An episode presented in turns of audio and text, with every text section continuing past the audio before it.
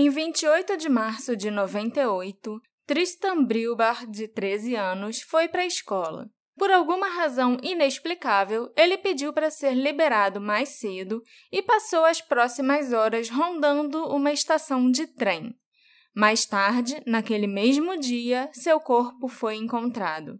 Ele foi vítima de um assassino cruel e selvagem, e até hoje o mistério de sua morte continua a assombrar a região.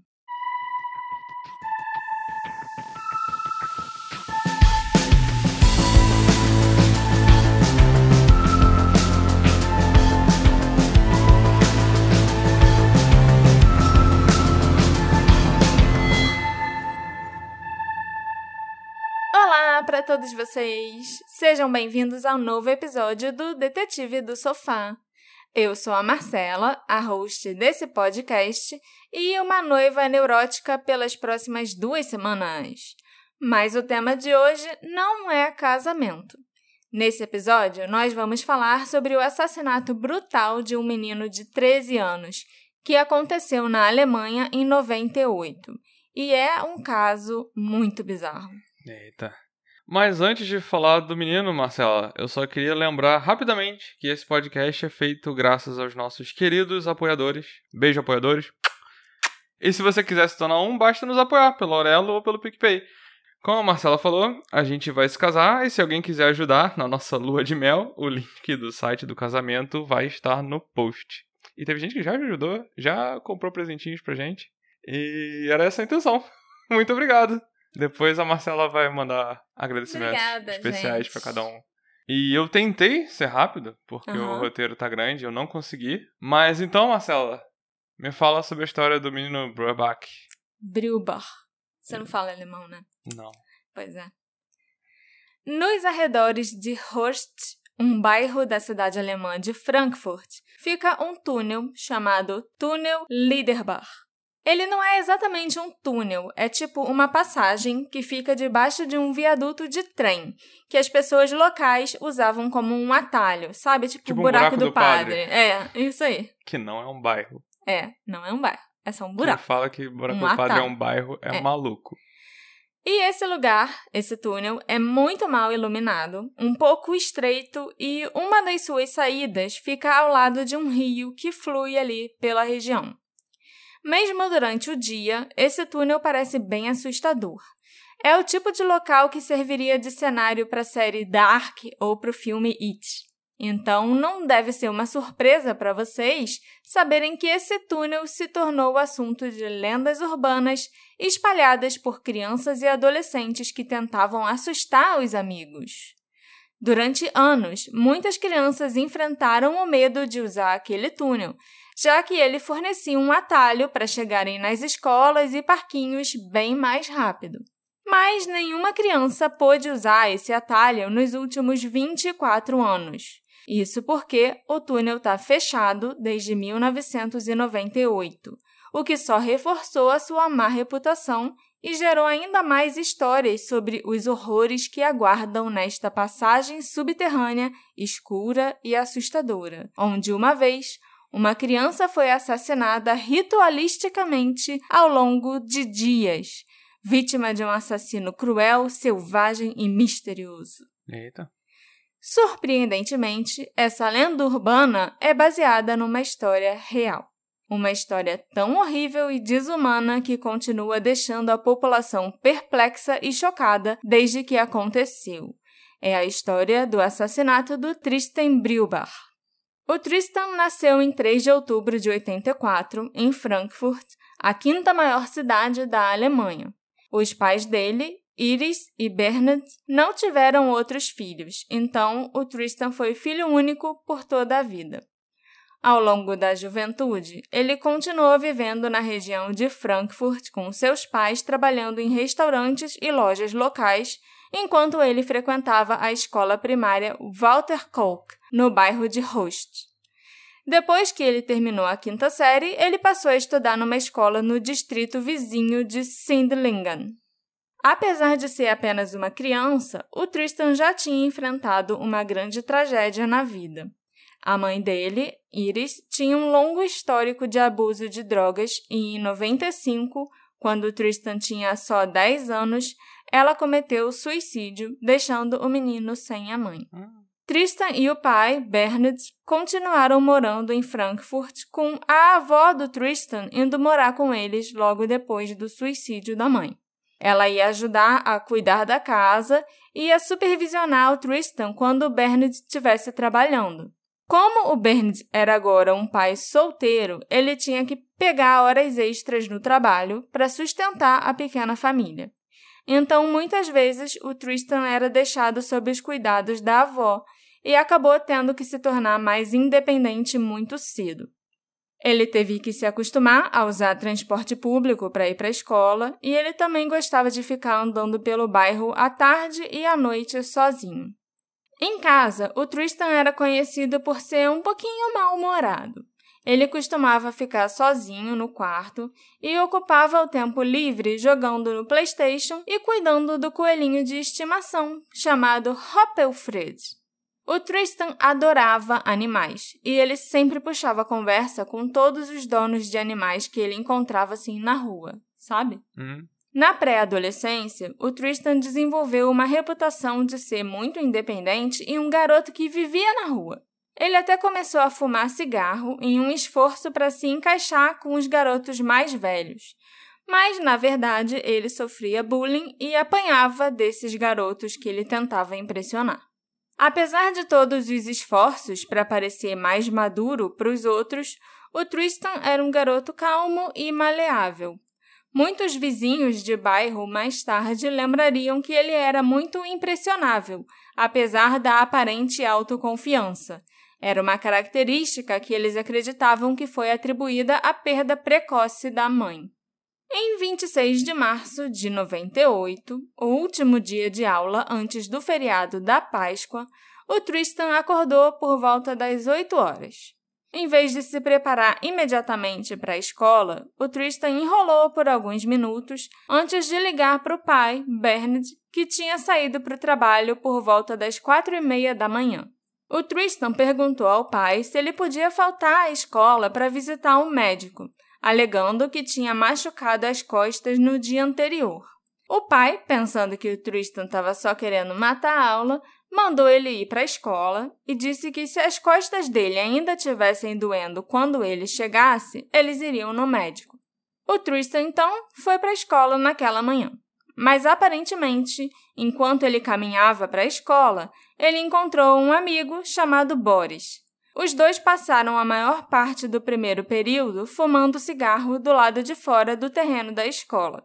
Quando eles finalmente decidiram ir para a aula, por volta das nove horas, o segundo período estava prestes a começar.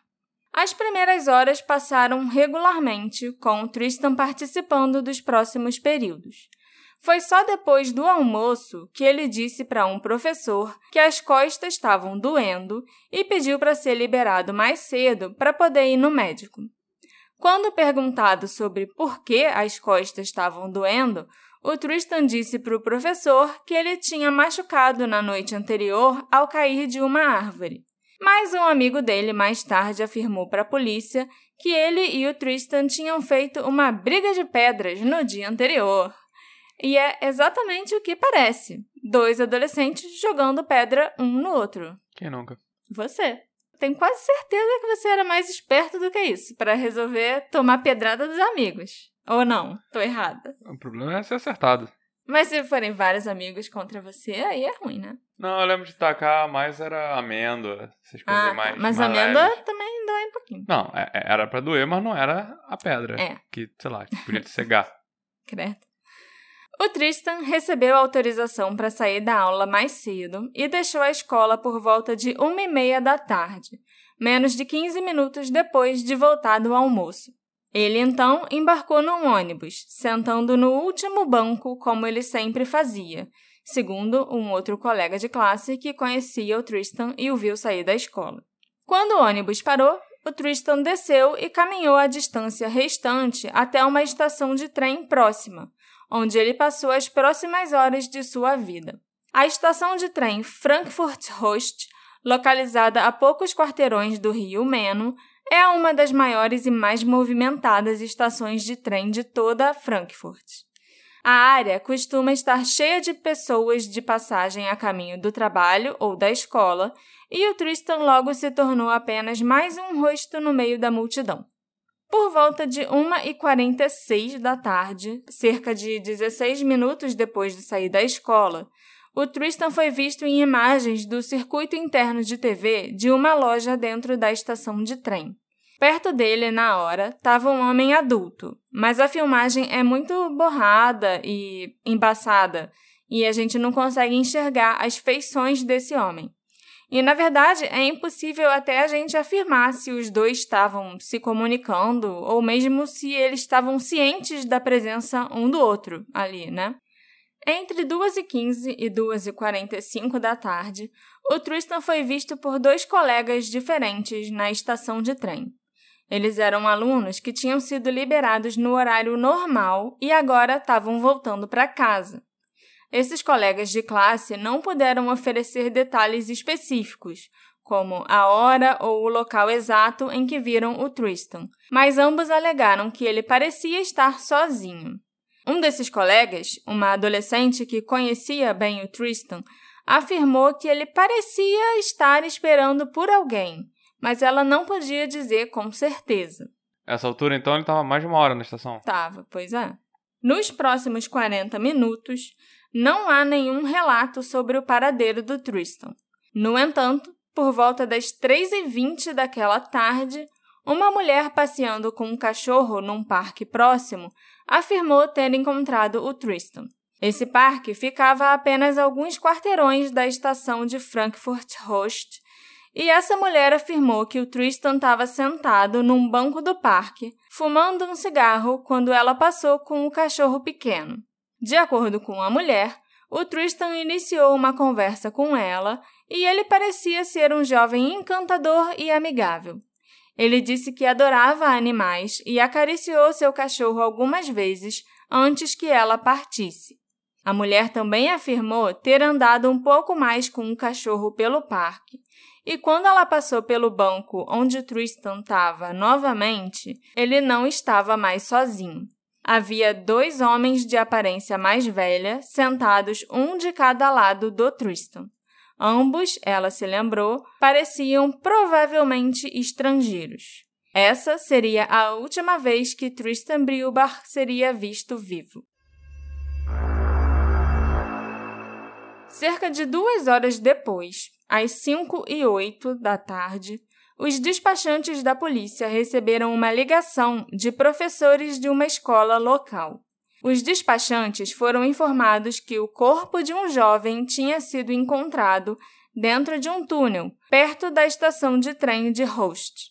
Nesse momento, março de 98, o túnel Liederbach ainda estava aberto e ainda era usado regularmente pelos jovens. Crianças e adolescentes o usavam como atalho, mas não tinha muito tráfego de pedestres no local, apenas umas crianças aqui e ali. Era só criança que usava esse túnel? Criança e adolescente. Os adultos não costumavam passar por ali, não, porque era mais um atalho para chegar na escola, no parquinho, no campo de futebol, sabe? Uhum. Coisa que criança frequenta. É engraçado. Uma área que só criança vai. Sim, era uma área também meio é, sabe o lugar que eles vão em Dark, que tem um sofá velho e é, tal? o túnel lá do Dark. É, o túnel do Dark. Ah. Era um lugar tipo aquele.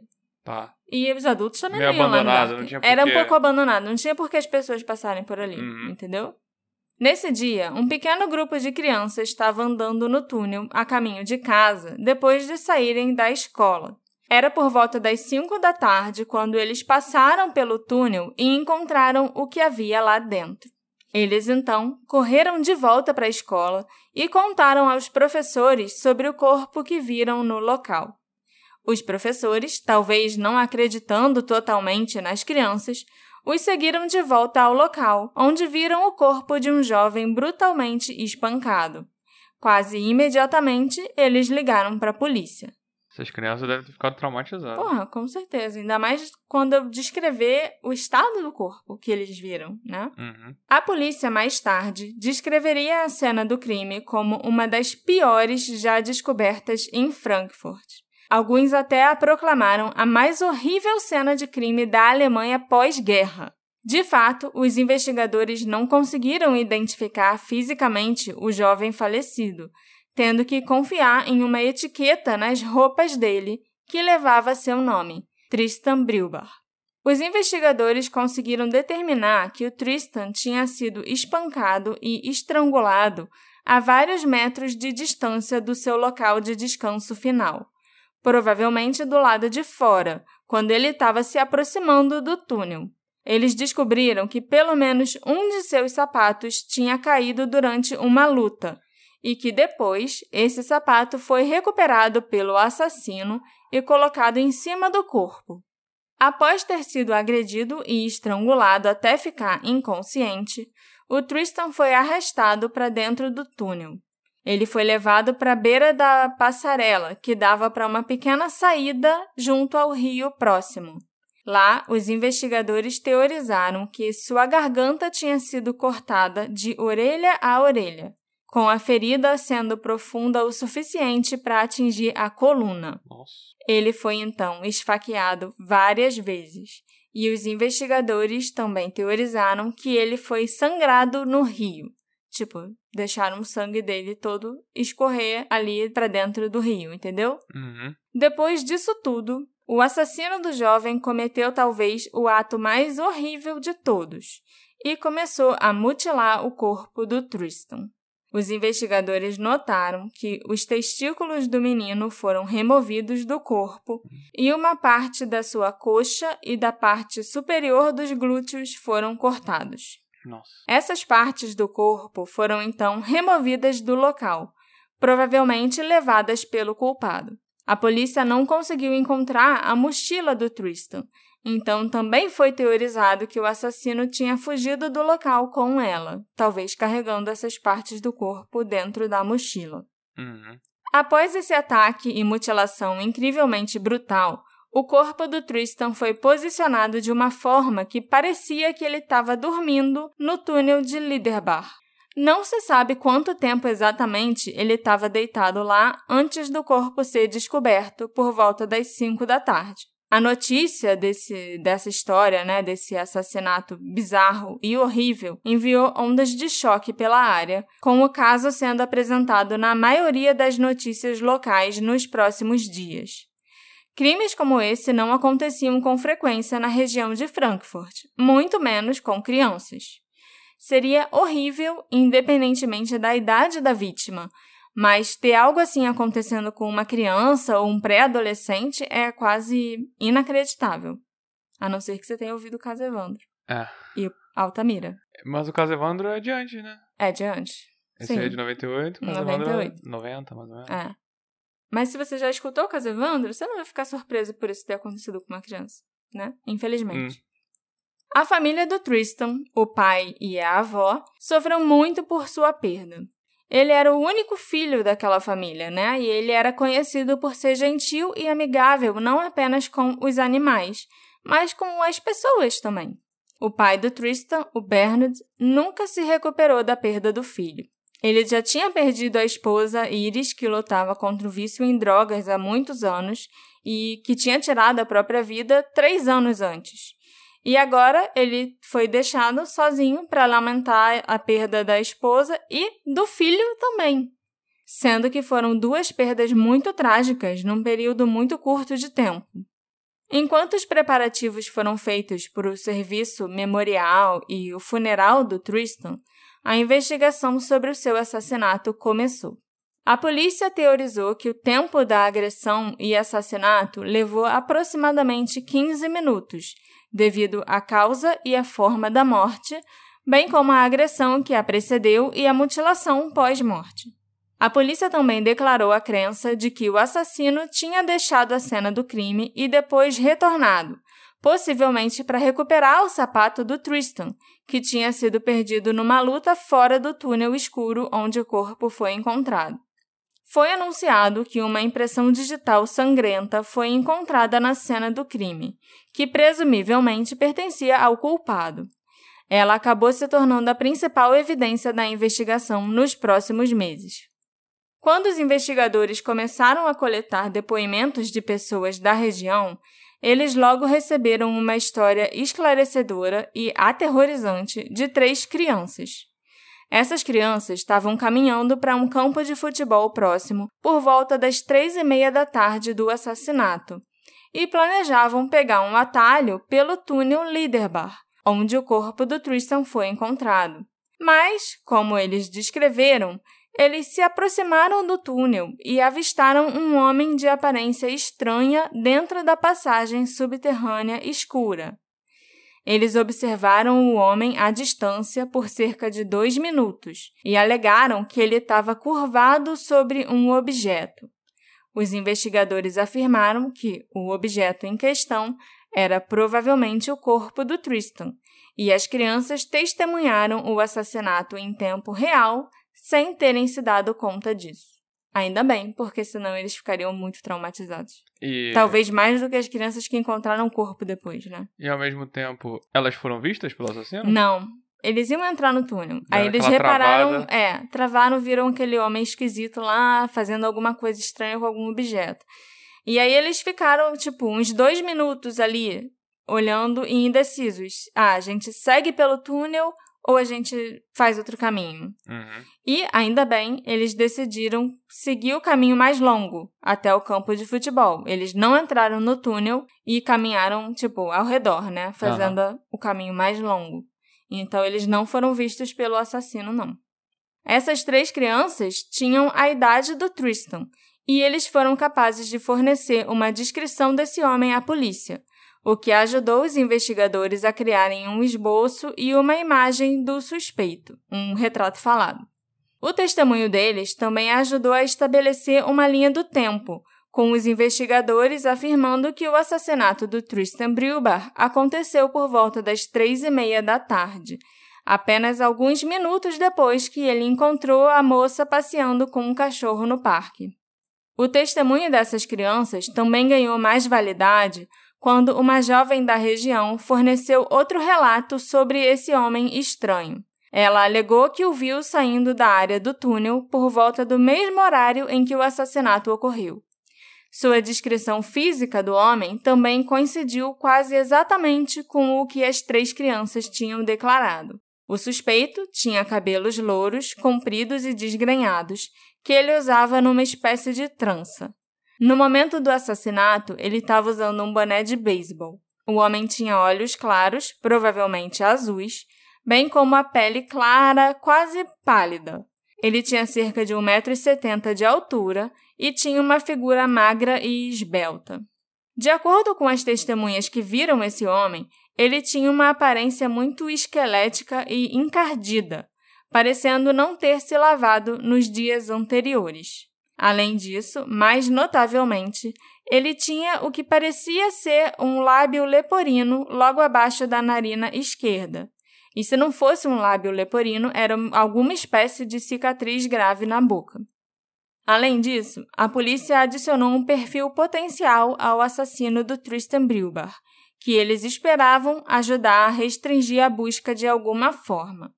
De acordo com esse perfil, o assassino provavelmente tinha entre 25 e 35 anos.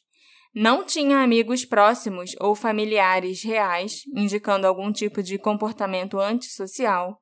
Tinha tendências pedófilas ou guardava algum tipo de atração e ressentimento em relação às crianças. E ele estava familiarizado com o próprio Tristan. Era bem provável que o assassino conhecesse o Tristan e não que ele tenha escolhido um menino aleatório para matar. Enquanto os amigos e a família do Tristan continuavam de luto, os investigadores lutavam para entender tudo aquilo. Por que um assassino cruel tinha como alvo um garoto de 13 anos? E por que esse assassino mutilou o corpo tão horrivelmente após a morte? Era parte de algum tipo de ritual? Ou o assassino era um assassino psicótico com interesse em canibalismo que simplesmente atacou a vítima mais próxima? Enquanto os investigadores refletiam sobre todas essas possibilidades doentias, eles ficaram surpresos ao saber que o assassino em potencial tinha feito contato com eles. Em 7 de abril de 98, poucos dias após o funeral do Tristan, um homem ligou para a polícia de Frankfurt de um telefone público na estação de trem de Host, a mesma estação de trem que Tristan Brilbach tinha visitado horas antes de sua morte. Eu tenho áudio dessa chamada que eu até posso reproduzir para vocês. Eu não, né? O Alexandre, que é o editor do podcast. E é assim, eu vou avisar logo que o áudio tá em alemão. Mas eu acho que ele pode ser útil e eu também vou fazer agora uma transcrição da chamada traduzida em português.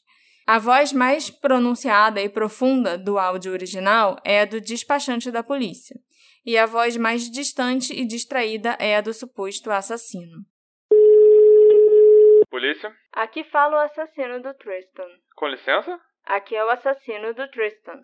Você é o assassino? Sim. E você quer se entregar à polícia ou o quê? Sim. Sim? Você tá onde agora? Frankfurt Host. Frankfurt Host? E onde exatamente? A estação de Frankfurt Host. Estação de trem? Sim. Eu matei. Você o matou? Sim. Descreva sua aparência. Como você definiria sua aparência? Qual a sua altura? 1,80m. 1,80m? E cabelo? Preto. Cabelo preto, longo ou curto? Longo. Cabelo comprido? Me prenda. Polizei? Yes, Christian Mörder. Wie bitte? Christian Mörder ist hier. Sind Sie? Ja. Und Sie wollen sich selber stellen, oder was? Ja. Ja? Wo sind Sie denn jetzt? Frankfurt Höchst. Frankfurt Höchst? Ja, und wo dort? Höchst Bahnhof. Am Bahnhof? Ja. Umgebracht. Du, Sie haben ihn umgebracht? Ja.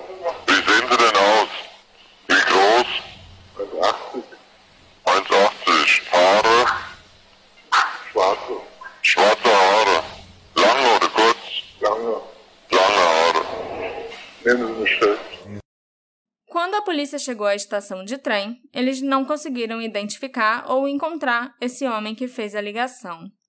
Não se sabe se eles conseguiram obter alguma evidência na própria estação, como imagens do circuito interno né, das câmeras ou impressões digitais no telefone público. A mídia, na época, teorizou que o assassino usou esse telefonema para desviar a atenção da descrição fornecida pelas testemunhas oculares. Se a gente notar, realmente, os dois detalhes físicos que o homem deu sobre si mesmo, ter 1,80m de altura e cabelos pretos, diferem do que as jovens testemunhas oculares descreveram. Eles afirmaram que o assassino tinha cerca de 1,70m e que era louro. Era possível que o assassino estivesse tentando obscurecer a investigação e fornecer detalhes diferentes para confundir as autoridades. Porque essa descrição de 1,70 e louro, ela foi publicada, foi divulgada. Foi, no retrato falado, né? Uhum, o sim. retrato falado tá por aí até hoje. Com lábio leporino e tal. Isso.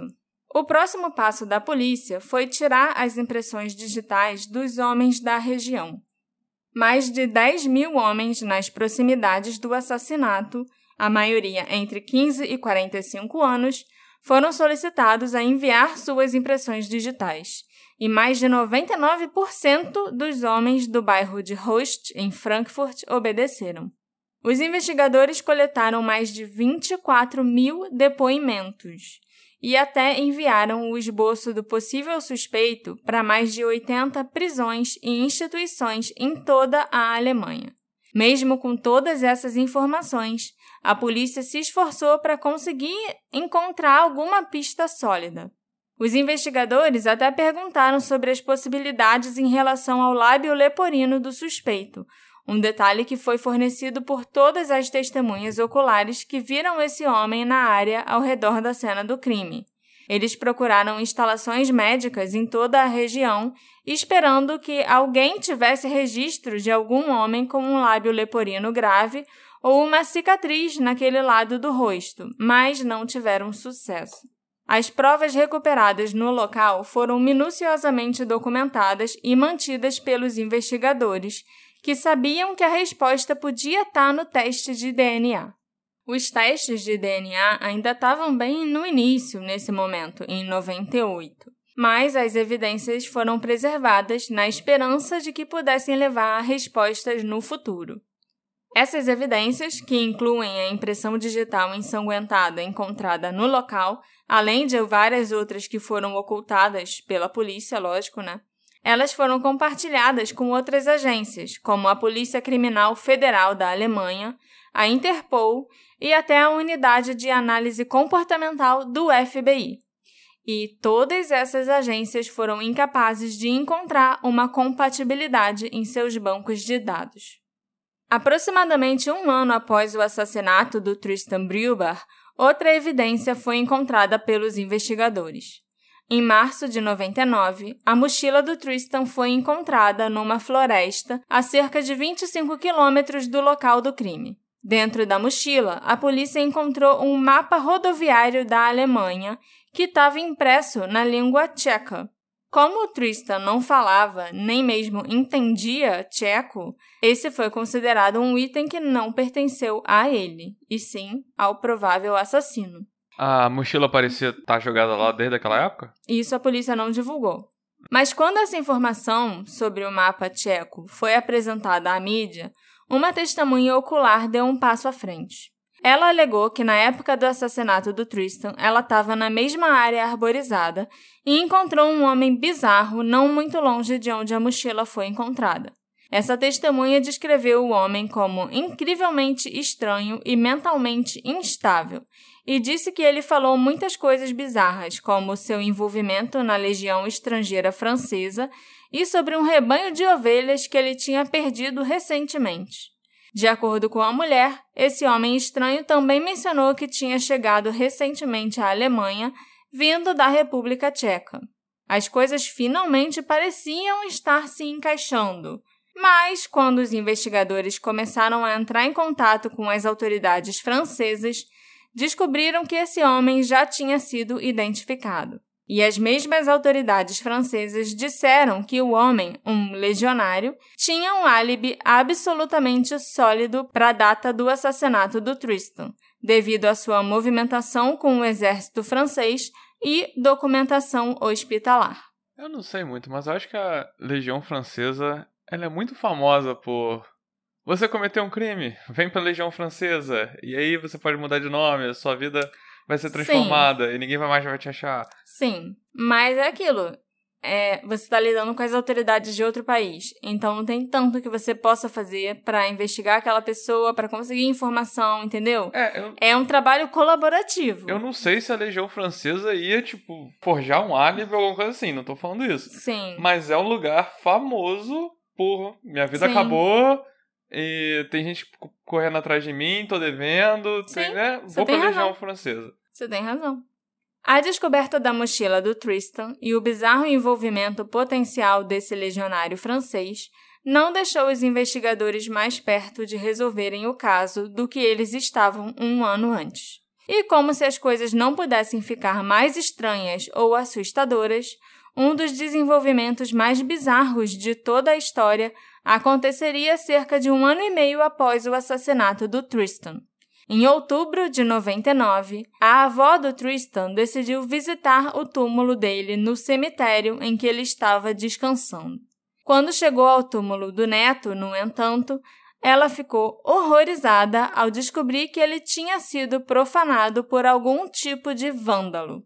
Quem quer que fosse essa pessoa, começou a cavar o túmulo do Tristan colocou uma lona plástica ao lado da sepultura e transferiu a terra para cima dessa lona. Essa pessoa não conseguiu alcançar, cavar né, até o caixão, mas cavou vários metros de terra e deixou a sepultura aberta e exposta. Deve ser sido interrompido, né? Sim, provavelmente foi interrompido. Alguém chegou, alguém falou: Ei, e aí, o que você está fazendo? Aí a pessoa saiu correndo. Mas por que que a pessoa estava ali cavando é, o túmulo do a lona ali do lado, provavelmente era para para fechar de novo depois. Para fechar de novo com facilidade, né? É. Só... Não se sabe há quanto tempo o túmulo tinha sido perturbado, mas essa ação só foi descoberta pela avó do Tristan em outubro de 99. Os investigadores não puderam oferecer teorias próprias para esse comportamento bizarro e aterrorizante. Nas semanas e meses após a morte do Tristan, o caso ficou sobrecarregado com uma série de teorias, a maioria baseada em fofocas e insinuações. Uma das teorias mais populares entre os moradores locais era que o Tristan Brilbar, que tinha uma certa reputação de ser independente e garoto que ficava o tempo todo na rua, tinha se envolvido em tráfico de drogas. Talvez ele tivesse começado a andar com garotos mais velhos que traficavam drogas e, no processo, ele se expôs a criminosos mais violentos, esse tipo de coisa. Infelizmente, não há nenhuma evidência para apoiar isso. Infelizmente ou, ou felizmente, felizmente né? né? É verdade. O Tristan era bastante independente para sua idade, sim, mas ele não passava todos os momentos nas ruas. Na maioria das vezes, ele ficava em casa e o boato que ele estava envolvido em atividades de gangues era apenas isso, um boato. Não há evidências disso. A teoria mais popular, pelo menos entre os detetives do sofá, gira em torno do Tristan ser vítima de abuso sexual ou prostituição. É uma teoria bem difícil de abordar e eu sinceramente não acho que tem mérito, mérito sabe? Que não tenha tantas coisas que indiquem, que apontem para essa teoria. Mas eu vou tentar é dizer. Teoria. É uma teoria. E eu tenho que, né, acrescentar ela aqui e explicar por que, que ela surgiu. E muitas dessas teorias começaram a ser discutidas por causa do motivo pelo qual o Tristan queria faltar aula naquele dia: a dor nas costas. E as pessoas acham que a dor nas costas era um indicativo de algum tipo de trauma sexual. Mas o Tristan era uma criança muito ativa, né? E a dor nas costas pode ser também um indicativo de crescimento. A criança está crescendo, passando pela puberdade e tal, e sente dor nas costas. Ou então faz é uma isso. guerra de pedra com amigos e sente dor nas costas. Negócio de dor nas costas por crescer, nunca cheguei perto de sentir isso. Poxa, amor. Pois é. Outras teorias sobre abuso sexual se relacionam com a independência do Tristan e as descrições de testemunhas oculares que afirmavam que o Tristan parecia estar esperando alguém na estação de trem no dia em que ele foi assassinado. As pessoas acham que ele estava esperando o abusador dele. Um, ou, cliente. É, um assim. cliente ou alguma coisa assim. Mas, não, realmente, é só isso que leva as pessoas a acreditarem. Uhum nessa teoria de ah, ele morreu por alguém que estava abusando sexualmente dele. Uhum. Eu não acho que isso tem muito mérito, não. E assim, eu tenho também que explicar quanta fofoca estava girando em torno do caso do Tristan. Não só na região em que, ela, em que o assassinato aconteceu, mas na imprensa também. A imprensa lutou muito para tentar conciliar as fotos do Tristan que era foto de um garotinho que estava entrando na adolescência, sabe? Ele tinha muito rosto de criança, com os rumores que começaram sobre ele e sobre os garotos mais velhos com quem ele andava na rua. Porque você divulgava a foto do Tristan como a vítima do assassinato e a mídia queria fazer todo esse espetáculo ele sobre. Era um traficante, ele, era, um traficante, ele era um adolescente rebelde, ele só ficava na rua o tempo todo, parecia que o garoto nem tinha casa, andava com os garotos mais velhos, podia ser um gigolô. E isso um não combinava fofinho. com a foto do menino. Ele era muito crianção ainda. Uhum. Ele tinha rostinho de criança, realmente.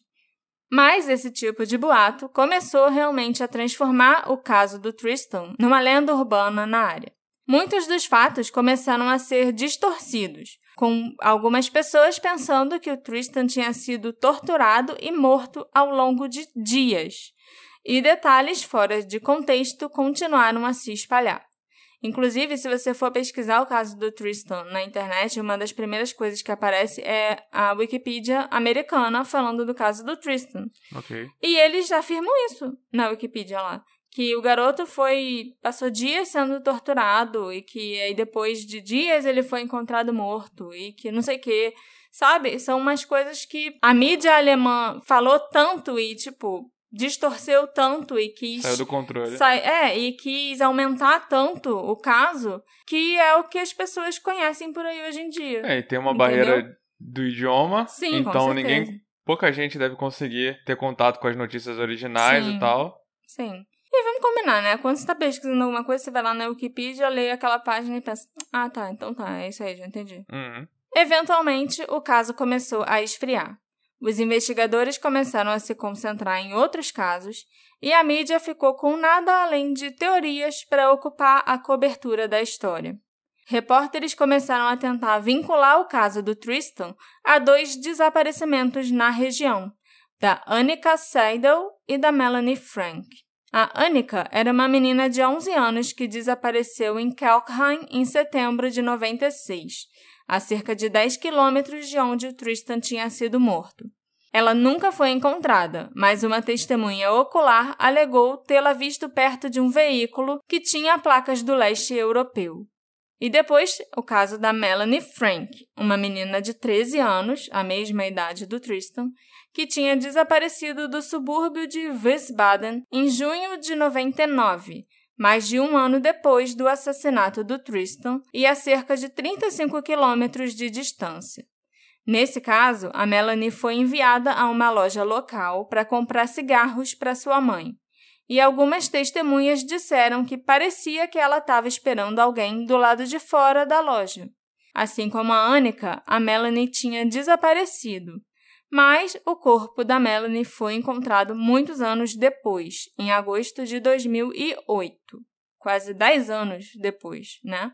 Já o corpo da Annika nunca foi encontrado até hoje. Essas pistas, lógico, né, essa tentativa de relacionar os três casos, se mostraram infrutíferas para os policiais que investigavam a morte do Tristan, e o caso dele permaneceu inativo por mais de uma década. Em 2013, os investigadores reabriram as investigações, na esperança de resolver esse caso arquivado que os atormentava há muito tempo. Eles alegaram ter diversas novas pistas que dariam uma nova vida à caçada pelo assassino. Mas, menos de um ano depois dessa reabertura, a atenção dos investigadores estaria voltada para uma direção singular. Manfred Seal era um homem alemão, nascido em 46. Em 67, mesmo ano em que conheceu sua futura esposa, ele se alistou no exército alemão, um serviço que durou pelos próximos dois anos. Em 69, após sua saída das Forças Armadas, Manfred começou a trabalhar numa casa de repouso, onde encontraria suas duas primeiras vítimas. Além de ser um alcoólatra com um grave problema de abuso de substâncias, Manfred Seal também era um serial killer em ascensão. Um fato que ele esconderia por décadas, pelo resto da vida, na verdade, mantendo seus segredos escondidos dentro do porão de sua casa, bem como em garagens alugadas e unidades de armazenamento. A esposa do Manfred faleceu no primeiro semestre de 2014 e ele morreu de câncer apenas quatro meses depois. Quando a filha deles começou a vasculhar os pertences do casal, ela ficou chocada ao encontrar restos humanos dentro de uma unidade de armazenamento que o pai estava alugando há algum tempo. Ao informar a polícia, foi descoberto que Manfred Seal, o velhinho encantador e adorável que parecia amigável com todos e adorava fotografia, era um serial killer. A jovem, cujos restos mortais foram encontrados dentro de um barril na unidade de armazenamento, tinha sido torturada e desmembrada por um longo período de tempo por esse amável senhor. Uma força-tarefa chamada Alaska foi montada para liderar a investigação sobre as ações de Manfred Seal, na esperança de avaliar seus outros possíveis crimes e vítimas.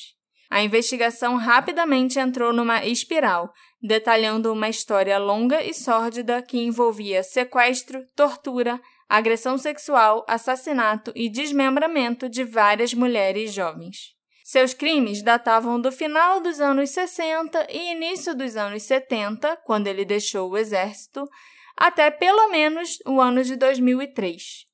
Suas primeiras vítimas foram os colegas da casa de repouso onde ele trabalhava mas ele acabou mudando o perfil das vítimas para profissionais do sexo ao longo dos anos. Esses assassinatos foram extremamente violentos e pareciam não apenas planejados com antecedência, mas bem documentados pelo próprio Manfred. A polícia encontrou esboços e desenhos nas posses do Manfred que apontavam para ele acompanhando a tortura e o desmembramento que muitas das vítimas receberam. Ele ia anotando, desenhando, conforme ele ia executando, entendeu? Nossa. As coisas. Além desses crimes violentos, ele também parecia ter interesse no lado bizarro e extremo das coisas.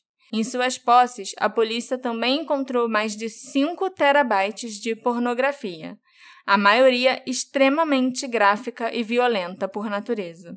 E enquanto examinava seus históricos de pesquisa na internet e atividades em fóruns de bate-papo, a polícia também descobriu que o Manfred Seal tinha interesse não apenas em canibalismo, mas também em necrofilia. Caraca. Tudo isso transformou o Manfred Seal numa espécie de bicho-papão da região de Frankfurt, onde ele viveu a maior parte da vida. Como você pode imaginar, Alexandre, essa história sombria e violenta apontou os investigadores para um dos mais brutais assassinatos não resolvidos da história alemã, o do Tristan Brüber, de 13 anos, em 1998, um ano em que o Manfred Seal ainda era um serial killer ativo. Em 2016, a investigação sobre o assassinato do Tristan começou a girar em torno do Manfred Seal como o potencial culpado do crime. Nem suspeito, culpado já. Ok. Isso foi baseado no tipo de feridas que o Tristan recebeu, os cortes em seu corpo, o roubo de partes do corpo, bem como a mutilação pós-morte, sabe? Uhum. Todos incrivelmente semelhantes ao tipo de abuso que o Manfred infligia às suas vítimas. A polícia até anunciou numa entrevista coletiva que eles acreditavam que o Manfred era o assassino do Tristan, o que trouxe o caso dele de volta aos holofotes mais uma vez. Mas, conforme a investigação foi avançando nos meses seguintes, o caso contra Manfred Seal começou a esfriar. Por esse crime em particular, pelo menos, É, né? com Porque certeza. pelos outros. Os investigadores não conseguiram encontrar nenhuma evidência que o Manfred Seal tivesse como alvo crianças, muito menos meninos.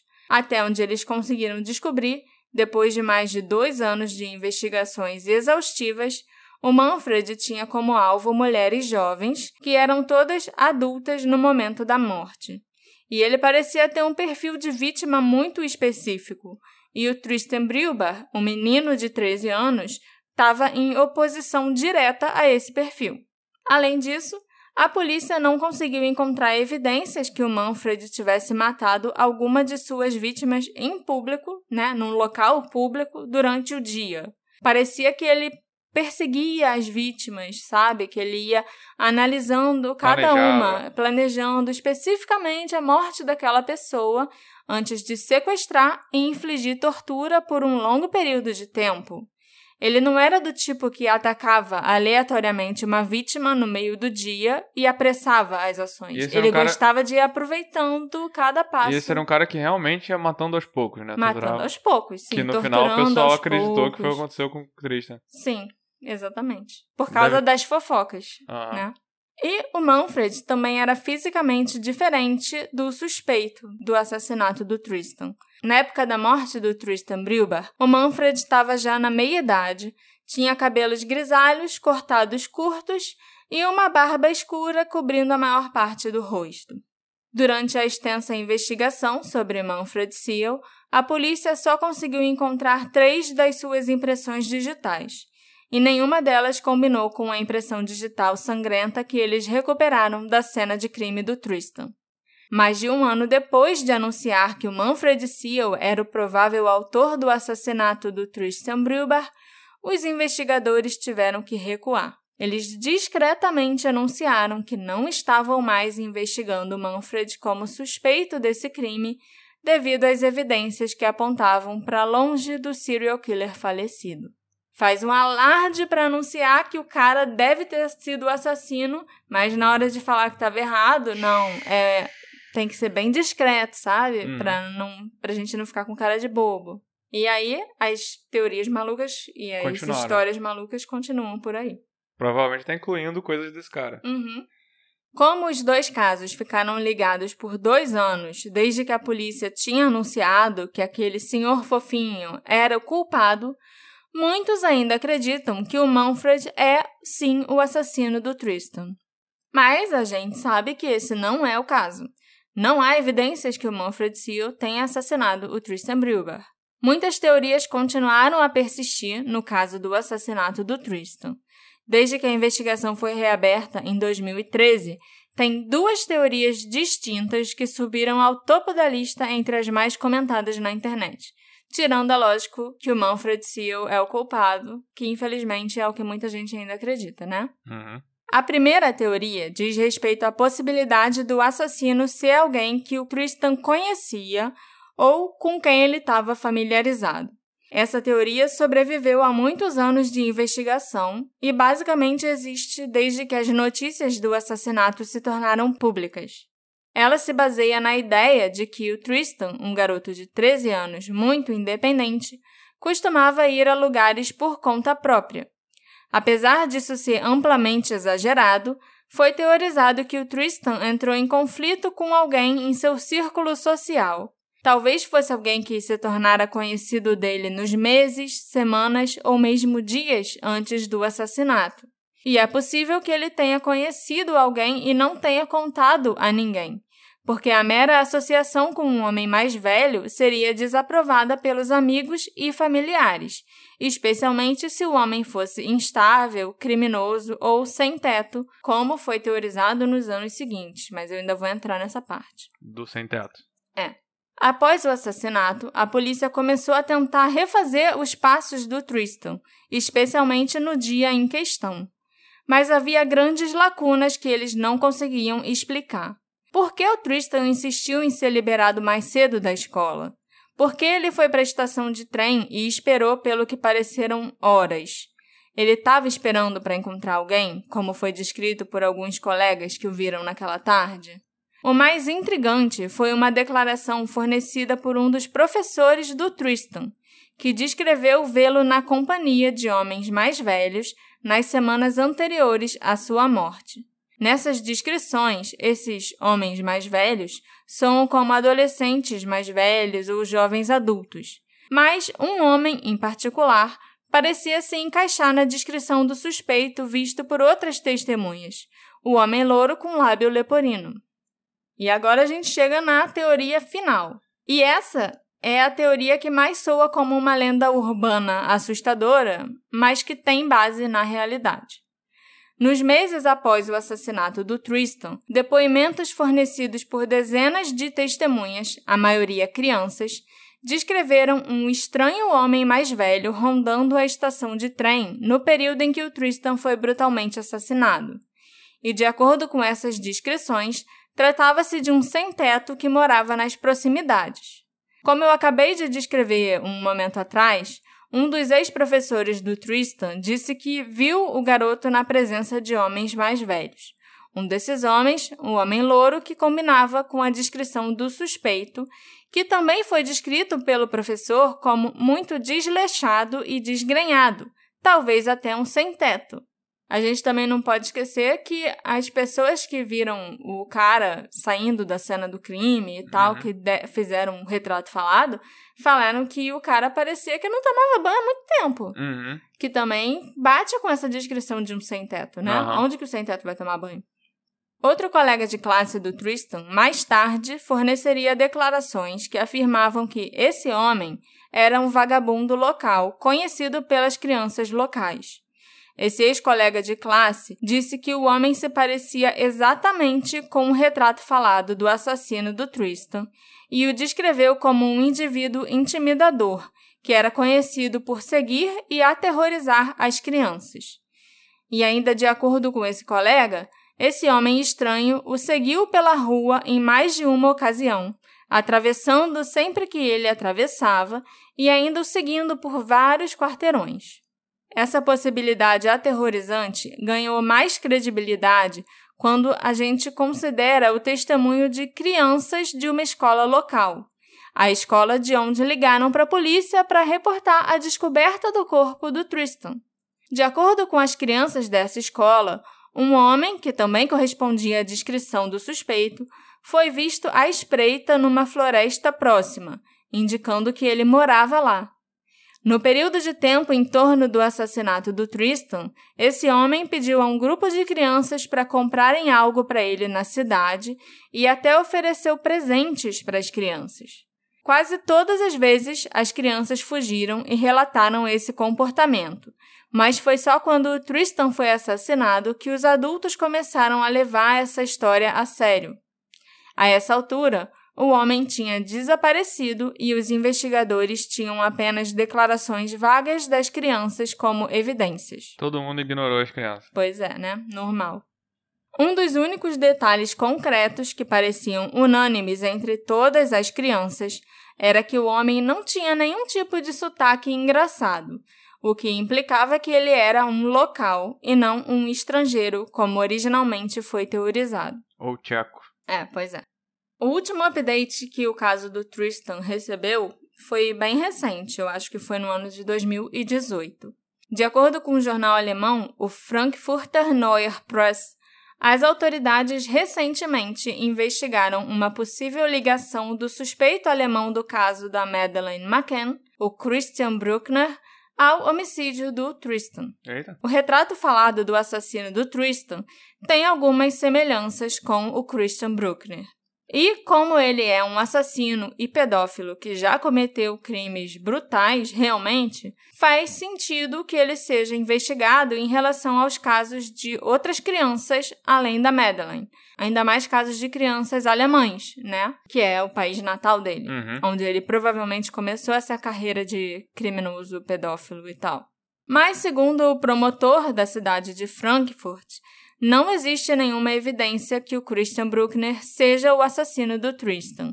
Essa foi mais uma investigação de rotina mesmo, para determinar Se ele não foi. É, se ele não estava nessa área, entendeu? Uhum. Mas eu achei interessante que essa possibilidade tenha sido Levantada. levantada e que o Christian Bruckner tenha sido investigado também nesse caso. Uhum. Porque quando saiu essa história do suspeito alemão do caso da Madeleine, tem muitos casos de crianças alemães que foram assassinadas ou que desapareceram, Uhum. assim, nos anos. final dos anos 90 e início dos anos 2000.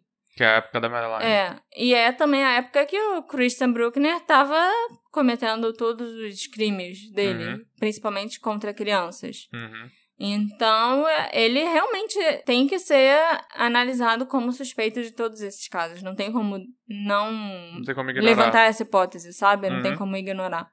O túnel em que o Tristan foi morto já foi fechado, lá em 98, logo após o assassinato dele.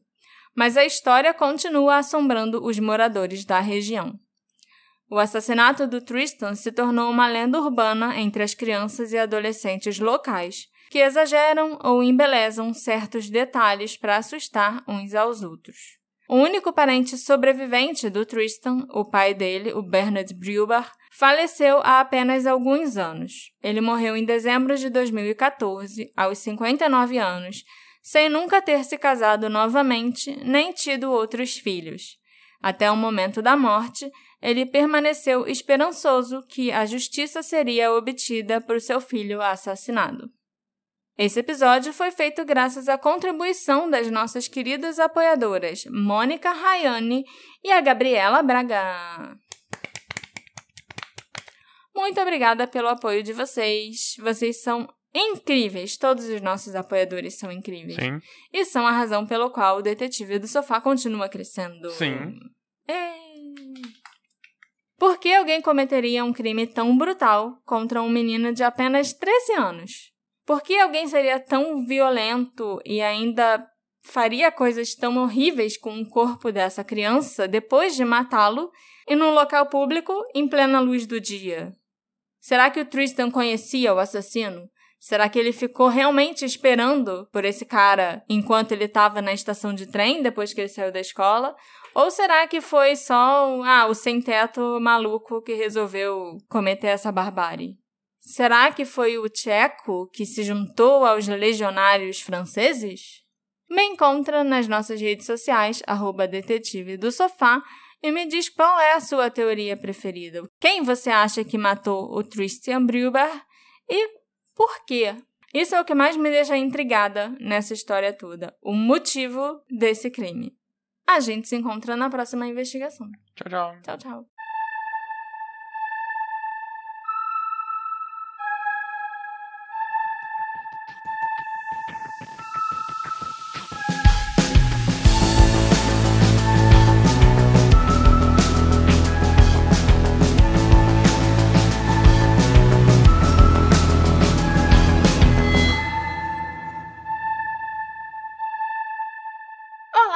Para todos vocês! Sejam bem-vindos a um novo episódio do Detetive do Sofá.